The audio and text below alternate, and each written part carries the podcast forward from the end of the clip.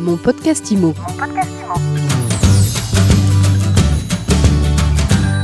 IMO aborde aujourd'hui la question du coronavirus et de ce que cela va euh, changer dans le secteur de l'immobilier. Pour en parler, François Gagnon est avec nous. Bonjour. Oui, bonjour. Merci d'avoir accepté notre invitation. Je rappelle que vous êtes le président du réseau ERA France et Europe. François Gagnon, qu'est-ce que va changer cette épidémie de coronavirus dans le secteur de l'immobilier selon vous? Aujourd'hui, on se retrouve, euh, on peut dire, dans le monde entier avec des dirigeants qui euh, non pas veulent protéger leur population, mais plutôt qui cherchent à protéger leur propre position et qui veulent surtout être sûrs que personne ne pourra leur faire de reproches Hmm. par le fait qu'ils ont fait tout pour protéger la population. Donc on se retrouve dans un cas où euh, l'économie va être touchée mondia- au niveau mondial. Hein, déjà, regardez ce qui se passe avec le marché de la bourse qui s'effondre de façon assez dramatique, encore pire que ce qu'on a vu en 2008 et 2009.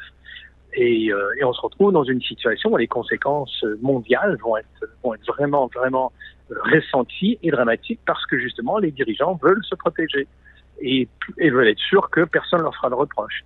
Donc le président des États-Unis, euh, hier soir, a fait une déclaration comme de quoi ben, il, il arrêtait euh, tous les vols entre l'Europe et les États-Unis, mais pas avec l'Angleterre. hein, comme quoi, euh, c'est intéressant. Parce que justement, apparemment, le virus prend pas le tunnel ou les bateaux. Donc, euh, forcément, c'est avec l'Europe et euh, les États-Unis pendant au moins 30 jours. Euh, alors, est-ce que c'est nécessaire? Qu'est-ce que ça va changer? Et combien de personnes seront affectées par cette situation? Mhm. Donc, moi-même, je suis obligé de repartir euh, en urgence. J'avais des, des, des choses à faire en Europe, du travail, beaucoup de boulot, beaucoup de choses à faire. Et puis là, du coup, bah, pour éviter d'être pris, il y a ma famille qui s'inquiète, évidemment, aux États-Unis. Parce que vous vivez Donc, aux États-Unis, François Gagnon? J'habite aux États-Unis, exactement. J'habite aux États-Unis et euh, je voyage depuis euh, presque 25 ans maintenant entre les États-Unis et l'Europe tous les mois. Et vous allez pouvoir rentrer donc de justesse? Ah ben justement parce que les vols sont coupés à partir de demain soir, vendredi soir euh, seront arrêtés les vols. Donc on est jeudi, donc j'ai pris, j'ai réussi à trouver un, un vol. Ça a été la valise en pleine nuit. Je suis parti de l'hôtel, il était 6 heures du matin pour prendre le vol pour me rendre ici. François Gagnon, Donc, cette, euh, cette décision du président américain et plus largement les, les- les réactions politiciennes dont vous parliez euh, vont-elles avoir un impact sur l'immobilier? Alors, euh, c'est définitif que ça aura un impact et, et malheureusement, les conséquences sont beaucoup plus graves, à mon avis, que le virus le sera. Euh, et les conséquences sont un peu comme ce qu'on a vu quand le, il y a eu la crise et que les marchés sont effondrés en 2008 et 2009. Oui. C'est que cette, euh, inévitablement, la nature humaine est telle que si on dit attention, méfiez-vous, il risque de se passer quelque chose, la nature humaine est de dire oh là, stop, on arrête tout et on regarde et on réfléchit et ça crée cet attentisme, ça crée une paralysie. Et ce qui est horrible pour une économie, quelle qu'elle soit, c'est que l'argent doit, doit couler comme le sang dans les veines d'un être humain. Donc l'argent, le marché doit être fluide et l'argent doit pouvoir fonctionner et, et les gens doivent avoir accès à leur argent, pouvoir s'en servir pour faire des achats, pour faire des ventes, pour travailler, pour du business, pour tout ce qui suit derrière. Et là, on se retrouve dans un contexte où, parce que les gens ont peur et parce que les gens, justement, sont, dans cette situation de, paralysie et d'attentisme, ben, que ben, les, gens vont attendre d'acheter euh, des biens, vont attendre de vendre, euh, ils vont attendre d'acheter une voiture, ils vont attendre de, vendre leur voiture, ils vont attendre d'acheter des vêtements, d'aller au magasin, ils vont dire ben, plutôt que d'aller au resto, on va manger des pâtes, comme ça, par exemple. Ils vont reporter Donc, euh, leur projet après la crise du coronavirus. Supposément, voilà, exactement. Alors la crise va se terminer quand? Bonne question. Mhm. Alors, ce qu'il faut faire surtout, surtout pour les professionnels de l'immobilier, c'est notre rôle justement de conseiller les gens et de conforter les gens pour leur dire que oui, tout le monde en parle. Donc ça fait rien de dire je veux pas en parler, tout le monde en parle. Et vous, dès que vous regardez la télévision, vous regardez les nouvelles sur Internet pendant 30 secondes, on va vous parler de ce qui se passe avec le coronavirus et c'est pas fini. Donc, ce qu'il faut faire, c'est de conforter nos clients pour leur dire que justement, il y a des gens qui achètent et il y a des gens qui vendent et il y a des transactions qui se font et c'est pas le moment de lever le pied, c'est pas le moment de s'arrêter. Au contraire, c'est le moment justement de, de travailler encore plus et surtout, surtout, surtout de communiquer par rapport à ce qu'on fait et par rapport à ce qui peut être fait. Hmm. Et, depuis des années qu'on parle justement dans l'immobilier en particulier de la technologie, et regardez la technologie, hmm. la technologie va remplacer les agents immobiliers et tout le reste, ce qui est complètement faux. Par contre, la technologie est un outil et c'est justement aujourd'hui qui est le moment de se servir de cette technologie pour la mettre justement à la disposition des vendeurs qui eux disent peut-être écoutez vous êtes bien gentil j'ai besoin de vendre. Oui mais j'ai pas forcément envie d'avoir 25 étrangers qui vont se balader dans mon appartement bah dans ma maison. On, dit qu'il faut justement qu'il n'y ait pas de rassemblement. Bah justement c'est peut-être le bon moment qu'il n'y ait pas de rassemblement dans ma maison. Donc ça passe par des visites virtuelles par exemple? Donc on peut faire des visites. Alors si on prend le, la démarche à la base imaginons le propriétaire ne veut même pas que l'agent immobilier se déplace. Ah oui. ben, l'agent immobilier peut faire un FaceTime avec le propriétaire L'agent immobilier peut présenter ses services et ce qu'il va faire hmm. justement en ligne. L'agent immobilier peut faire une visite lui-même du bien virtuel de façon virtuelle en, visite, de façon à prendre euh, conscience de, ce qu'est le bien, de découvrir le bien, pour faire une estimation. Ensuite, il peut envoyer l'estimation justement auprès du, euh, du propriétaire que le propriétaire peut découvrir, ensuite refaire un, face-à-face FaceTime ou que ce soit avec Skype ou autre chose pour déterminer justement quelle est la valeur du bien, ça met d'accord. Il peut signer le document avec la signature électronique.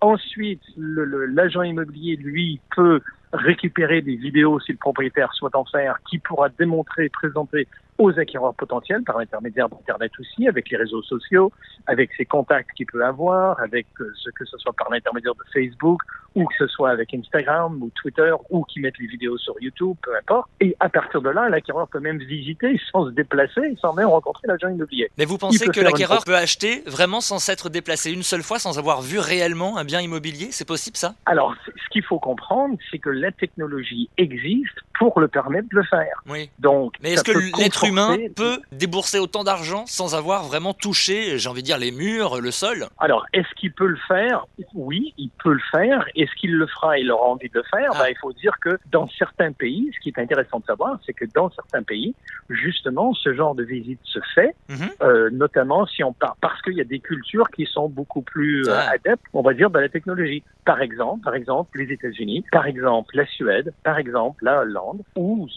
pour surtout des raisons de, de résidence secondaire, mhm. très souvent, ils achètent sans se déplacer et sans le voir uniquement avec des plans qu'on leur envoie ou des vidéos qu'ils ont pu visionner. Je vous donne un exemple. J'ai parlé avec, c'est un autre marché, mais c'est une réalité de la situation. Mhm. Euh, nous avons un agent immobilier qui était aux Bahamas, qui avait, écoutez bien, un bien de 25 millions de dollars. D'accord? Donc, c'est pas une petite affaire.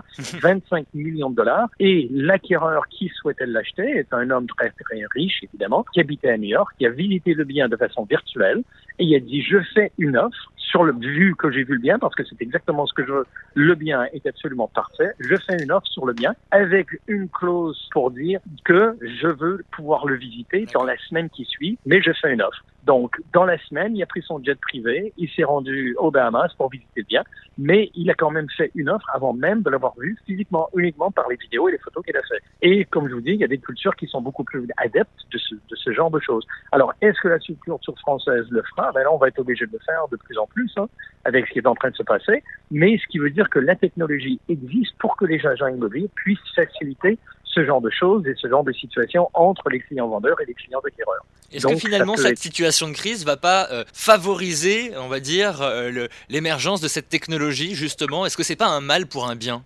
Bah, dépendant de comment, et ça le, le, temps nous le dira, dépendant comment les choses vont tourner, de ce qui, dépendant de ce qui va se produire euh, au final, mais c'est possible que ce soit un mal pour un bien, justement, euh, du fait que non, ça va pas mettre plus de technologie en place parce qu'elle y existe déjà, elle est déjà là, mhm. mais que ça va rendre son utilisation, on va dire, euh, plus euh, plus normale, mhm. plus commune que ce, que ce soit utilisé, que ce soit mis en place parce que justement les gens vont être obligés de s'y faire et de s'y adapter. On voit la même chose qui se produit avec les écoles, avec des, des, classes, des cours qui sont faits à distance de plus en plus. Ils sont en train de fermer les écoles aux États-Unis dans tous les sens. Ils disent aux élèves, partez, parce que là, ils se préparent à avoir les vacances euh, justement scolaires euh, pour deux semaines, ce qu'ils appellent le fameux spring break aux États-Unis, ah les vacances de printemps. Donc, ils disent aux élèves, partez avec tout votre matériel, euh, vos notes et votre ordinateur surtout, parce que on ne sait pas si vous allez pouvoir revenir à l'école à la fin de la semaine. Et donc, du coup, on va être obligé de faire les classes à distance. On ne va pas retarder les classes on va pas arrêter l'année scolaire, simplement, on va faire les classes à distance, chose qui n'était pas du tout prévue, mais c'est ce que nous allons faire. Donc, il faudra forcément s'habituer euh, pour le moment. Et est-ce que c'est possible que ce soit une bonne chose dans l'avenir? C'est certainement possible. Ça va bousculer certaines cultures plus que d'autres. Il y en a qui vont s'y adapter plus facilement, comme je disais. Euh, il y en a d'autres pour qui ça va être plus compliqué. Mais par contre, inévitablement, il faut y venir. Et je pense que c'est une très bonne chose pour les professionnels de l'immobilier qui seront prêts justement à s'y mettre à la technologie, à l'utiliser et à s'en servir, mais sans avoir peur de dire à quelle sauce est-ce qu'on va être mangé. Mmh. Moi, ce que je dis plutôt, c'est préparons la sauce justement pour aller manger et aller prendre des parts de marché et aller justement apporter le service dont on est supposé apporter à nos clients vendeurs comme à nos clients acquéreurs. Pour résumer, en tout cas, ce que vous nous dites, François Gagnon, je rappelle que vous êtes président du réseau ERA France et Europe, c'est que le business peut continuer, il faut s'adapter à la crise que l'on est en train de vivre. Absolument. C'est l'adaptation qui permettra de survivre et, et, surtout, et surtout de communiquer comme de quoi il y a des transactions qui se font dans les deux sens, c'est-à-dire avec les vendeurs et avec les acquéreurs, et qu'il faut le communiquer pour que les gens comprennent que ce n'est pas la fin du monde, il ne faut pas tout s'arrêter, il ne faut pas être paralysé, il faut continuer à travailler, à faire notre... Vous revenez quand en France, François Gagnon? Dès que je pourrai.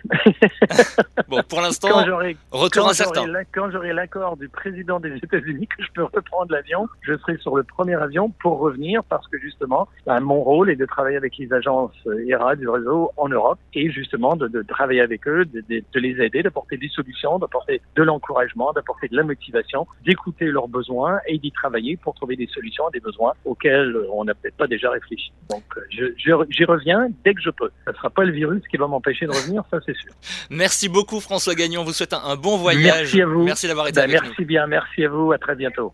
Mon podcast Mon podcast Imo.